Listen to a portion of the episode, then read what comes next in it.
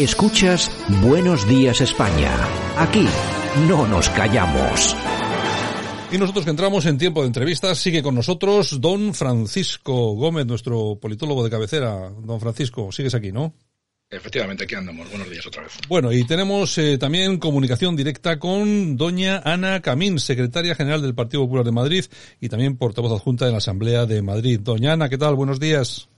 Muy buenos días y muchas gracias por invitarnos. Bueno, que para eso para eso estamos. Bueno, ¿qué tal qué tal por Madrid últimamente? Bueno, sobre todo vistas visto lo visto las últimas horas, está la cosa bastante calentita, ¿no? Bueno, sí, la verdad es que han decidido mm, bajar por la meseta a la Comunidad de Madrid e intentar, bueno, pues todo este espacio de libertad que es la Comunidad de Madrid y de paz y de convivencia, pues, eh, pues los amigos de los socios de Sánchez lo que están intentando es reventarnos las calles, que hablemos de, de este delincuente que es Pablo Hasél y no hablemos de las verdaderas eh, preocupaciones que tienen los ciudadanos y nos tienen entretenidos, sobre todo a la Policía Nacional, a la que aprovechamos y le damos las gracias por y todo el apoyo por estar protegiendo a los madrileños y, y intentando contener los disturbios de esta gentuza eh, en lugar de estar haciendo otras funciones que les corresponderían, ¿no? Entonces, bueno, todo el apoyo y la solidaridad desde desde Madrid a los cuerpos y fuerzas de seguridad del Estado. Muy bien, eh, doña Ana, han pasado más de 24 horas y el señor Echenique, lejos de retractarse a través de sus Twitter, pues ha publicado varios vídeos de la policía respondiendo a los ataques de los violentos en la Puerta del Sol. Incluso se ha permitido llamar, bueno, a todo el que no esté de acuerdo con lo que dice, eh, pues bueno, eh, llamarlo ultraderecha, ¿no? Tanto al Partido Popular como a otras, a otros grupos que también han criticado el famoso tweet. Bueno, entre otras cosas, a, Trump por mucho menos le cerraron la, la cuenta de Twitter. Sí, estamos esperando que Twitter estudie bien los tweets de, del señor Echenique, portavoz parlamentario de Podemos, eh, socio del gobierno y de otros muchos dirigentes de Podemos, incluido el vicepresidente Pablo Iglesias, eh, pero nosotros no nos quedamos eh, simplemente en pedir que cierren una cuenta en las redes sociales. Nosotros lo que le exigimos al presidente del gobierno, que es el verdadero responsable con ese silencio clamoroso, es que cese ya al vicepresidente del gobierno Pablo Iglesias por estar em, haciendo lo que es la verdadera normalidad democrática, que es alentar eh, a, a, estos movimientos organizados de esta banda de terrorismo callejero em, que están destrozando nuestras ciudades y que están em, rompiendo la convivencia y poniendo en grave peligro a los que tienen que protegernos. El verdadero responsable para nosotros es el presidente del gobierno, el Partido Socialista, que también está bastante callado Em, en todo esto y lo que les em, venimos a decir es que mm, a España ya lo que le hace lo que menos le hace falta es tener eh, este tipo de disturbios en la calle alentados directamente desde los ministerios del gobierno de España. Con lo cual tiene al Partido Popular tiene a los partidos constitucionalistas y, nacionales eh, para seguir ayudando a la recuperación económica y a la lucha contra el virus y no necesitamos tener a los radicales eh, dándonos más trabajo del que, del que ya tenemos. ¿no? este, estos disturbios eh, y sobre todo este silencio del gobierno evidencian algo más, que, hay, que el gobierno está absolutamente dividido. Lo que evidencia es un gobierno fracturado que ni se mira ni se aplaude, eh, que, que tienen graves diferencias en el seno del propio gobierno con temas tan variopintos como la política exterior, como la política de vivienda, la de la ocupación. Tenemos una parte del gobierno defendiendo a los ocupas que le dan una patada a la puerta de, de una vivienda eh, propiedad privada y tenemos a la mitad del gobierno defendiendo esto. Tenemos a la mitad del gobierno em, con, con em, pidiendo eh, cuestiones extrañísimas sobre el Sáhara, sobre la condonación de la deuda, los indultos y bueno, eh, yo creo que no es el momento de, y España no se merece tener este gobierno, pero el verdadero responsable es el presidente del gobierno, Pedro Sánchez, y el Partido Socialista, que tiene que imponerse y decir basta ya a su socio de gobierno. Y si no puede controlarle, pues que le cese. Hay ya quien ha comparado los incidentes que se han producido en Madrid, también en Barcelona, con el terrorismo callejero que se ha vivido durante, bueno, y se sigue viviendo en el país, en el País Vasco. ¿Hay, ¿Hay caleborroca en Madrid organizada? Eh, bueno, yo creo que los sacan y los traen de otros sitios. Lo vimos también hace unos meses. También estábamos recién salidos de, del estado de alarma y también creo que fue en verano. Eh, aparecieron por la Puerta del Sol grupos organizados, eh, sí, pidiendo, no, ahora no recuerdo lo que era, pero bueno, esto te lo cuenta la policía, son grupos organizadísimos, bandas de, de, terrorismo callejero como la que hemos visto, no solo durante 40 años en, en, en el país, en las calles del País Vasco, sino eh, no nos vayamos más lejos que hace que hace un año en las calles de Barcelona con los CDR de los que ahora no sabemos nada, todas esas organizaciones que fueron a reventar las calles de Barcelona a protestar por, por eh, los, eh, lo que ellos llaman los presos políticos, ¿no? Entonces, que sepan que aquí en Madrid no tienen cabida y que vamos a ir hasta las últimas consecuencias para pedir responsabilidades, no solo a las personas que estaban ayer destrozándonos la ciudad, los escaparates, las tiendas, los comercios y mm, tal, sino a los, a los que a los dirigentes políticos que están alentando, justificando y protegiendo este tipo de movimientos, porque esta gente lo que luego no hace es manifestarse por las personas que están haciendo cola para que les den un plato de comida en los comedores sociales o de o los comedores que pone a disposición la Iglesia, no se manifiestan por los más de 90.000 fallecidos en nuestro país Em, eh, por el COVID, no se manifiestan porque no se ponen los controles necesarios para que por nuestros aeropuertos no se cuele gente infectada. Para eso no se manifiestan. En todo caso, ayer tuvieron ustedes pleno en la Asamblea de Madrid y lo que sí notamos, se nos llamó mucho la atención, la ausencia de la diputada Unidas Podemos en la Asamblea de Madrid, Vanessa Lillo, a la que sí que pudimos ver en, la, en Sol y en el centro de todos los incidentes.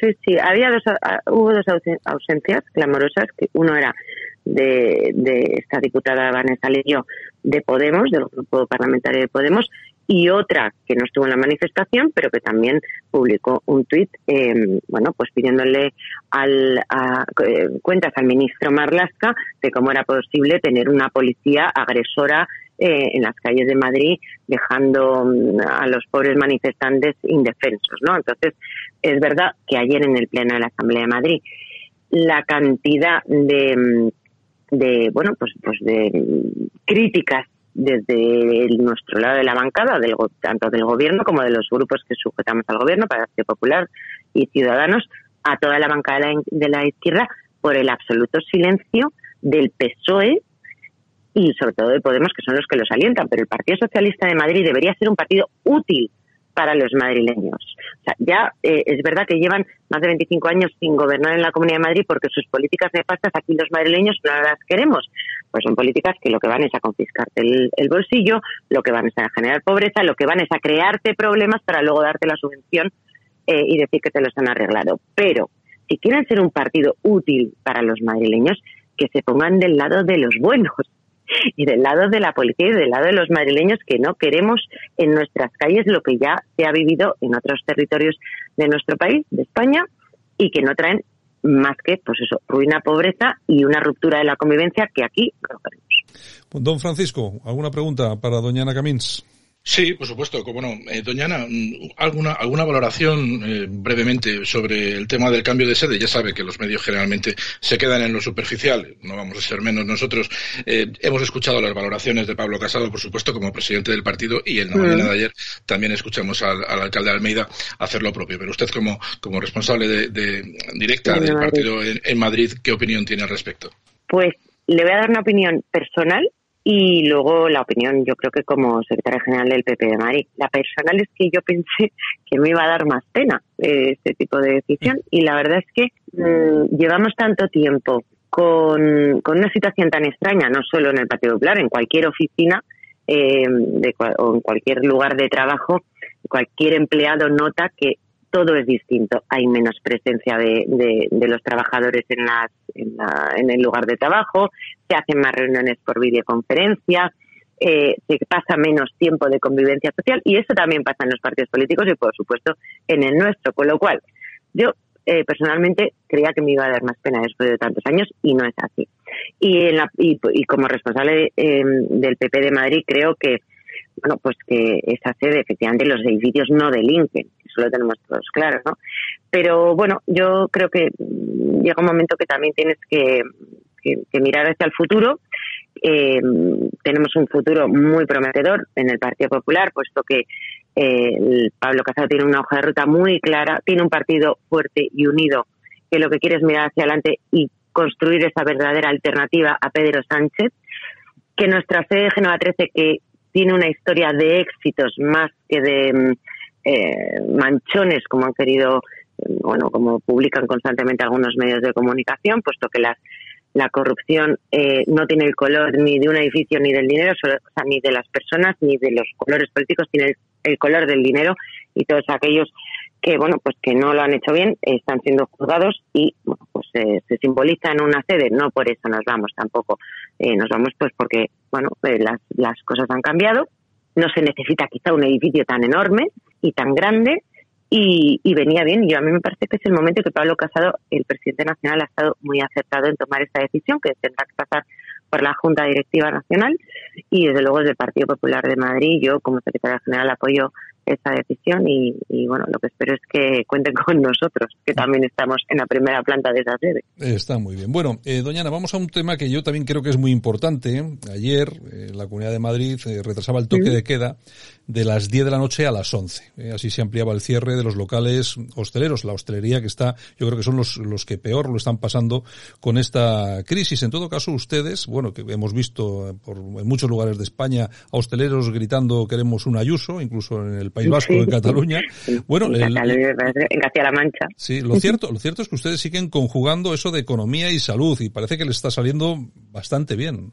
Bueno, es que es muy injusto que se ponga el foco en los hosteleros y en los comerciantes, porque de allí donde cierra un bar o un restaurante, eh, el comercio que hay al lado también se resiente. Con lo cual, la apuesta de la presidenta Isabel Díaz Ayuso y de todo su gobierno, eh, mantener la hostelería y los comercios abiertos, conjugándolo con todas las medidas sanitarias necesarias que nos marcan los eh, técnicos de la Consejería de Sanidad, de Salud Pública, que son los que van estudiando eh, un poco, bueno, un poco no, constantemente por dónde se mueve el contagio, el brote, el rebrote y estas cuestiones, y son los que van marcando la, la estrategia a seguir y las medidas a seguir.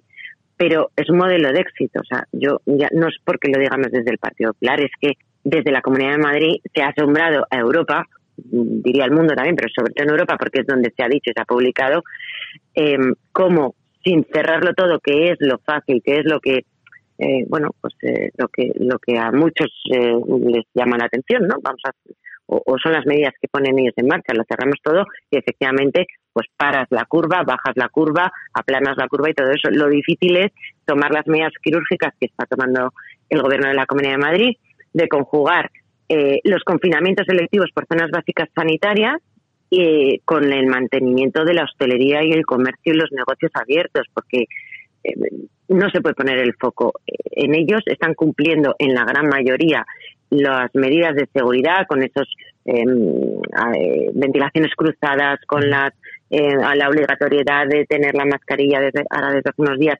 dentro del establecimiento y solo quitártela cuando vas a consumir. esto nos ha permitido además que en las terrazas se haya podido ampliar también el número de comensales. Y desde esta noche, y es algo que de verdad que nos les están agradeciendo a la presidenta y a su gobierno la medida, ya se pueden volver a dar cenas que llevaban bueno, pues unos 14 días sin poder darlas, puesto que el toque de queda se amplía hasta las 11 y el propio comercio de la hostelería puede estar abierto hasta las 11 de la noche. Y aún así estamos bajando la curva, porque bueno, porque porque la gente también se está responsabilizando más y tenemos todos claro que donde se produce el mayor contagio es en las reuniones sociales, en los domicilios, donde uno se relaja y se quita la mascarilla. Y lo que invitamos al resto es que en vez de criticarlo, lo copien porque está funcionando. No es tan complicado. no es tan complicado, no es tan difícil. Don Francisco, última pregunta. Sí, nos enterábamos ayer que la cepa sudafricana del virus, eh, del COVID, reduce la eficacia, por ejemplo, de la, de la vacuna de Pfizer al 66%. Y sabemos de mm. sobra que la presidenta de la Comunidad de Madrid, Isabel Díaz Ayuso, lleva pidiendo que por fin, eh, que, bueno, lleva pidiendo que se, que se cierre la frontera, que se cierre el aeropuerto, fundamentalmente, pues para todos aquellos viajeros que vengan de Brasil y Sudáfrica. Por fin el gobierno parece que ha tenido que recular una vez más haciendo caso a, a nuestra presidenta. ¿Qué valoración tiene que hacer al respecto? Bueno, la valoración, más que una valoración, es una petición, porque eh, este gobierno, por lo menos con lo que tiene que ver con la Comunidad de Madrid, solo acierta cuando rectifica.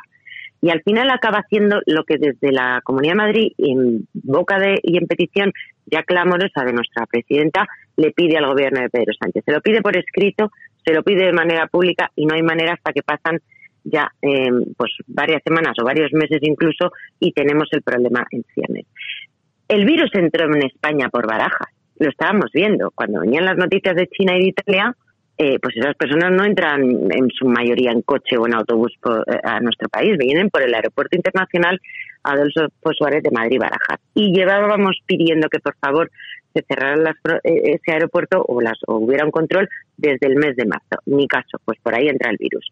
Luego la cepa británica nos pasó lo mismo. Controles PCR se ofreció la Comunidad de Madrid hacer ellos mismos si nos lo autorizaban desde el Ministerio, puesto que el aeropuerto no, aunque esté en Madrid, no es competencia de la Comunidad de Madrid, hacer nosotros los test o las pruebas a las personas que venían de determinados países, tampoco. Luego anunciaron que bueno que harían pruebas PCR aquellas personas que venían pues del Reino Unido o de países con una alta incidencia de contagio. Bueno, pues solo hay que hablar con los viajeros para que te cuenten que son tan aleatorias esas PCRs que es eh, muy complicado encontrar a alguien que le hayan exigido eh, la prueba PCR cuando antes de viajar, ¿no? Al, aeropuerto de Madrid Barajas. Y ahora lo que tenemos es que por fin ayer el gobierno ha anunciado que cualquier persona procedente de Brasil o Sudáfrica tendrá que guardar una cuarentena obligatoria a su llegada a España. Bueno, pues vamos a ver si se cumple. Sea, yo lo que pido es que, bueno, ya que le han hecho caso a la señora Ayuso una vez más, pero que cumplan, que no sea como las PCRs aleatorias, eh,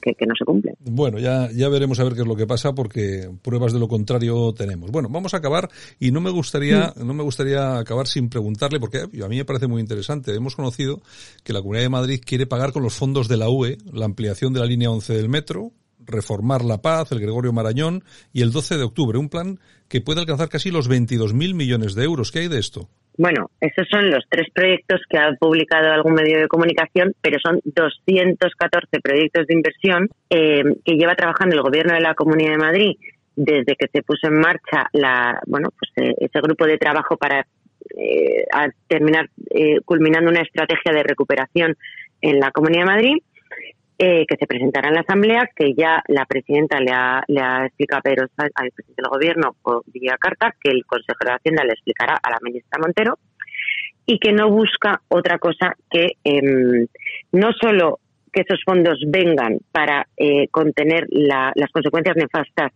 de la pandemia eh, del COVID-19, sino también poner las bases para la recuperación, que es exactamente lo que ha exigido la Unión Europea a la hora de repartir esos fondos hemos, el gobierno de la comunidad lo que ha calculado es que son en torno a 22.371 millones de euros, donde eh, se van a cumplir precisamente los tres requisitos que ha puesto Europa, que son que se inviertan en reformas para eh, garantizar una cohesión eh, social y territorial del territorio, es decir, que no se invierta todo en un mismo lugar del territorio, también que se tenga en cuenta la transición ecológica que tienen que ir haciendo los países, y eh, la transformación digital. Y en, esa, eh, en esas tres variantes hay 214 proyectos. Efectivamente, uno de ellos es em, porque queremos una justicia moderna, una justicia ágil y una justicia del siglo XXI es eh, bueno pues pues que se dedique una parte de los fondos a em, terminar de, levantar la ciudad de la justicia que es un proyecto muy ambicioso eh, en la Comunidad de Madrid y que va a ser muy bueno para todos los madrileños, puesto que tener una justicia más moderna, más ágil y más transparente es fundamental. Por otro lado está la ampliación, la reforma de nuestros hospitales. Tenemos el mejor sistema de salud, los mejores hospitales públicos de, la red eh, asistencial en toda España, pero hay muchos de ellos que necesitan eh, pues reformas y, también modernización. Y luego ese hospital tan importante de media estancia es el Hospital Puerta Hierro, y luego, para este tema de la cuestión social y territorial, ampliar las comunicaciones y las líneas de metro, pues también es algo que, se puede financiar perfectamente con esos fondos europeos. Quedarse en esas tres eh, cosas que se han publicado, en esos tres temas, pues, pues es quedarse muy corto, porque ya digo que eh, Madrid ya es la, la locomotora económica de España y queremos seguir siéndolo. Y para ello, si queremos seguir reduciendo impuestos, creando nuevos empleos, mejorando la educación eh, en libertad, por supuesto, apoyando eh, a nuestras empresas, a las nuevas empresas que están viniendo, fomentando la conversión digital, em, la industrialización, la calidad del sistema sanitario, pues eh, tenemos y podemos contar con esos fondos, pues es lo que vamos a, a, proponer y lo que vamos a solicitar. Y sobre todo con muchísima transparencia, al contrario que está haciendo el gobierno de Sánchez con, con el reparto y las cuantías que van a ir en esos fondos que no conocemos absolutamente nada, que ha, incluso ocultado un informe del Consejo de Estado a las Cortes Generales, al Parlamento, al Congreso de los Diputados, y que, ojo, porque puede estar en peligro em, esos fondos, porque, porque en el propio decreto se dice que la, el Parlamento tiene que recibir toda la información necesaria para poder aprobar esa, esas ayudas. Con lo cual, eh, lo que le pedimos al Gobierno de España es que cuente con los gobiernos responsables y leales que tiene a lo largo y ancho de toda España y que evite por todos los medios caer en la tentación de contentar a sus socios independentistas y radicales eh, con la ayuda tan necesaria que necesita España y necesitan las familias y necesitan los trabajadores de nuestro país en este momento. Pues muy bien, doña Ana Camil, secretaria general del Partido Popular de Madrid, encantado de que nos haya atendido, de que haya estado con nosotros aquí en Buenos Días España y esperamos verle pronto por aquí de nuevo. Ah, pues encantada. Muchísimas gracias a, a ustedes por invitarnos. Un abrazo. Hasta luego. Gracias. Un abrazo. Adiós. Gracias. Escuchas Buenos Días España. Aquí no nos callamos.